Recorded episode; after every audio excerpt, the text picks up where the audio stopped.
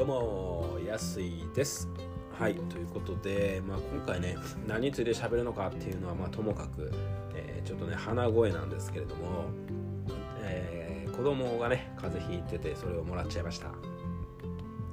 まあでも元気は元気なんですよ、まあ、元気といってそのなんかヒャッホーみたいな元気さは今ねその出ないんですけれどもまあ生活する分とか仕事する分とかにねまあ全然まあ、家事ぐらいは全然できますしいつも通りなんですけれども、まあ、ただね今日は朝から、え、クライアントでミーティングがあるということで、まあ、朝行く前かな？行く前に、えー、グループ LINE でね、あのー、連絡を取り合ってるんですけども、まあ、そこにね今日休みますっていうのが一つ入っててでその休むって言ってる人が結構あの大事なことを任せてる方だったんですね今進めてるあの企画で。であ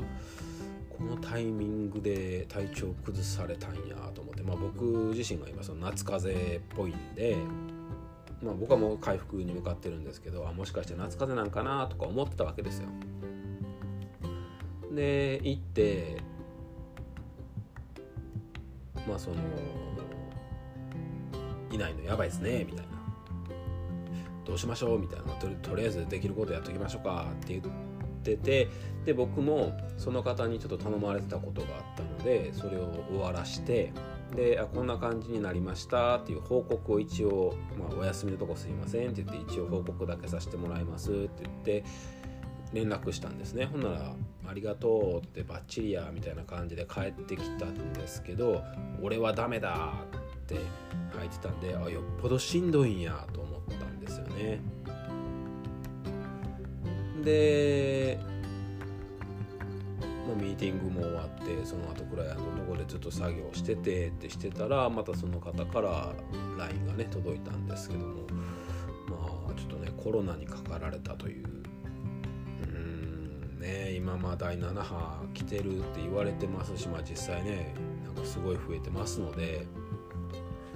ああそうなんやと。でまあ調べてみたらコロナは2日発熱の2日前。発症する発熱の2日前が最も感染力が高まるってなってたので、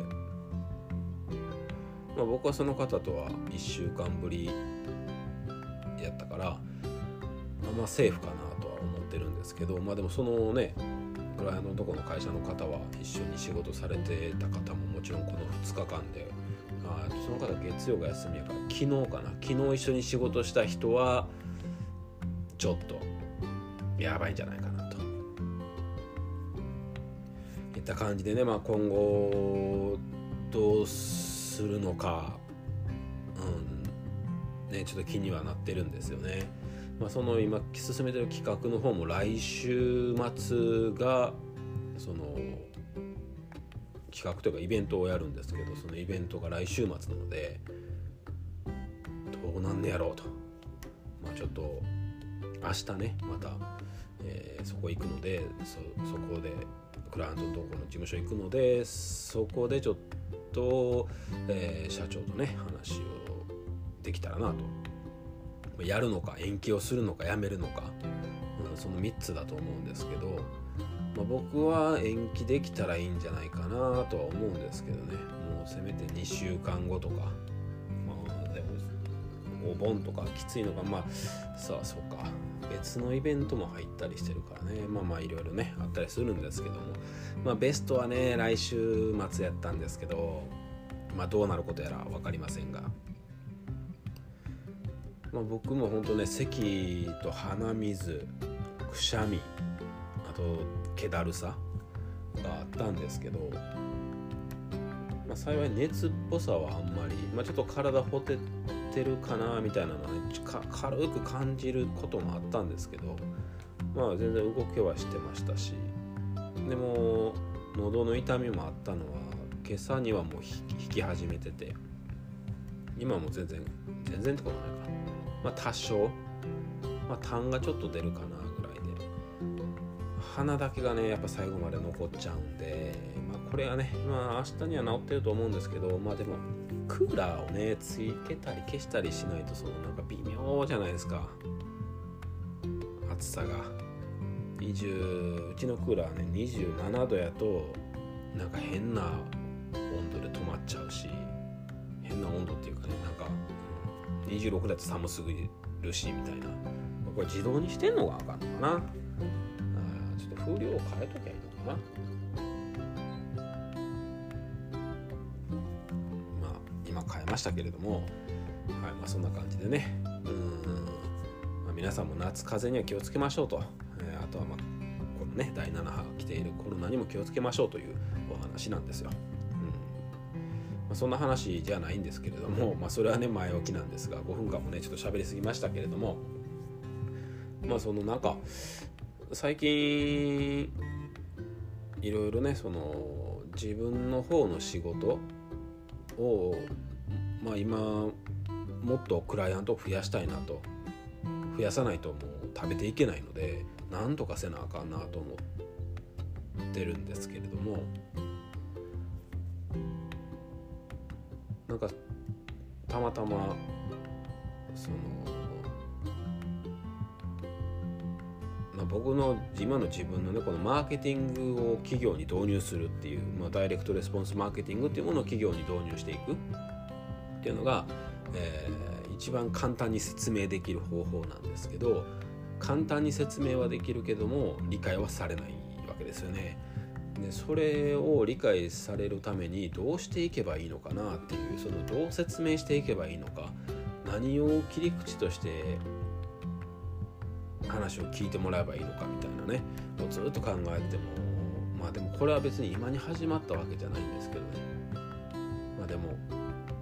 そうやな。一番初めてはチラシを切り口にして入っていけたからまあそれもありなのかなとか。でももう今時代的にねもう6年7年前のことですから。チラシでね僕が集客できたのは、ま、今はどうかなとか思うんですけどね。分かりませんが。でまあそういうことをね考えてたんですけれども、まあ、その中でそのなんか初心者に説明するみたいな。で考えればなんかいい言葉思いつかへんかなって思ってて、まあ、その中でちょっと出てきた話なんですけど思い出したというかね、まあ、そういえば最近こういうふうに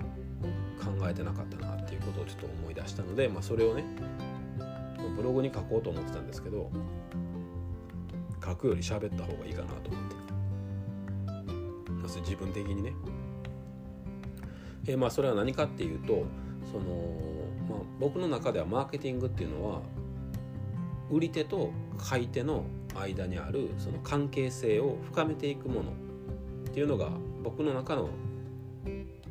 本質マーケティングの本質っていう定義としてあるんですけれども、まあ、これはじゃあどういうことなんだと関係性を深めていくじゃあ仲良くなったらいいのかっていうとそれは違うわけですよね。やっぱり売り手と買い手っていうのは友達になってはいけないわけじゃないですけど、まあ、友達にはなれないじゃないですかもちろんそのお客さんの中にはね友達がお客さんになってくれたりお客さんの中で馬の人が見つかって友達になることっていうのはあるんですけども、まあ、全員とそうはなれないので別に仲良くなるっていうことを目的にしてるわけじゃないマーケティングはねあくまでも売るためのものなので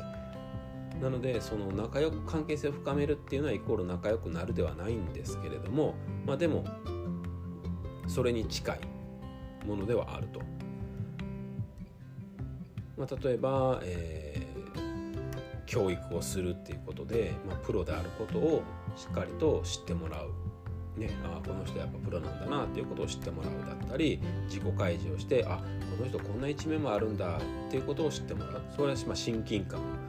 安心感と安心感とか信頼感とか、えー、人間性の部分を見せることで親近感とか信用をしてってもらう、まあ、そういう感じのことをしていくことで、まあ、相手から不安を取り除いていくと。いうのがマーケティングのその効果というかね。目指すべきところというか。マーケティングというのはその不安を取り除いていく作業なんだよみたいな、まあ、それを関係性を深めていくっていうふうに言うてるんですけど、まあ、それの中でやっぱり初歩の初歩は不安なわけじゃないですか。最初ね。相手からすれば誰君？何なのと。で、まあ、僕はそこに今あ立たされてるんだなと。そういえばと。いうことを気づいたわけですよ。俺の状況じゃないかと、まあ、自分で考えといて何なんですけど。じゃあその最初の不安っていうのは何かっていうと知らないから生まれる不安なんですよね。その人のことを知らない、うん、その上に僕の場合は企業にマーケティングをね導入する仕事です。まあそのままでは今歌ってないですけども何をしてくれる人なのかもわからない。余計に不安ですよね。だからこの仕事をするために、えー、仕事をしていくためにはまず知ってもらうっていうこと。をしてからそれは2つの面でですね僕の場合は、えー、人間性とさっき言ったものだから教育と自己開示。この2つを同時にしていかないとあかんねやなと。そういうことが分かったというそういうお話です。じゃあまあこの教育と自己開示をどうやってしていくんですかっていう話なんですけどまこれはね僕の知る限り一つしかない。ただこれをリアルと、まあ、オンラインとオフライン両方でやらんとあかんのかなと今考えついたところです、はい、オフラインはちょっと前からぼんやり言ってたんですけどンラインでもこれはしてかんとあかんねやろなと。うん。まあそんなところです。はいということでまあそれに関してはまたちょっとね、えー、今からかちょっと準備に取り掛かってやっていこうかなと思います。はいそのところでまあとりあえずね、えー、風邪には気をつけましょうというお話とまあマーケティングっていうのは一番最初ね、うん、あの知らないを知っているに変えていくところが一番最初の入門というかね第一歩なんだよということに気づいたっていうお話でした。はい。それでは最後までご清聴ありがとうございました。お相手はえー、虹の坂の代表集客あそうそうあのー、まあ、最後ね挨拶締めようと思って何なんですけどその集客アドバイザーっつってね多分前言ってたんですけどもうちょっとそれももううさんくさいなっていやでもし、うん、どうなんでしょうね、まあ、その僕この商売を始めた時は集客屋って名乗ってたんでもうそれに戻そうと思ってるんですよ。とか一応戻してるんですけど集客屋の方がうさんくさいのかな。なんかもう集客っていう言葉がもううさんくさいですよね最近ね。なんか TikTok 集客法とか Amazon で副業とかねダイソーで副業とかね。めっちゃそういう広告流れてくるんですよ。もうすごいしんどいそういうの見てたらね。まあいいや。僕もちょっとなんかもっと人に愛されるようなねあの肩書きも考えたいなと。もう考えることいっぱい。来週のイベントもねどうやってやるならやるでどうやって間に合わせるか考えたらあかんし。まあでも楽しんでいきます。はいということで今回はこの辺りで。じゃあまた別の音声ポッドキャストでお会いいたしましょう。バイバイ。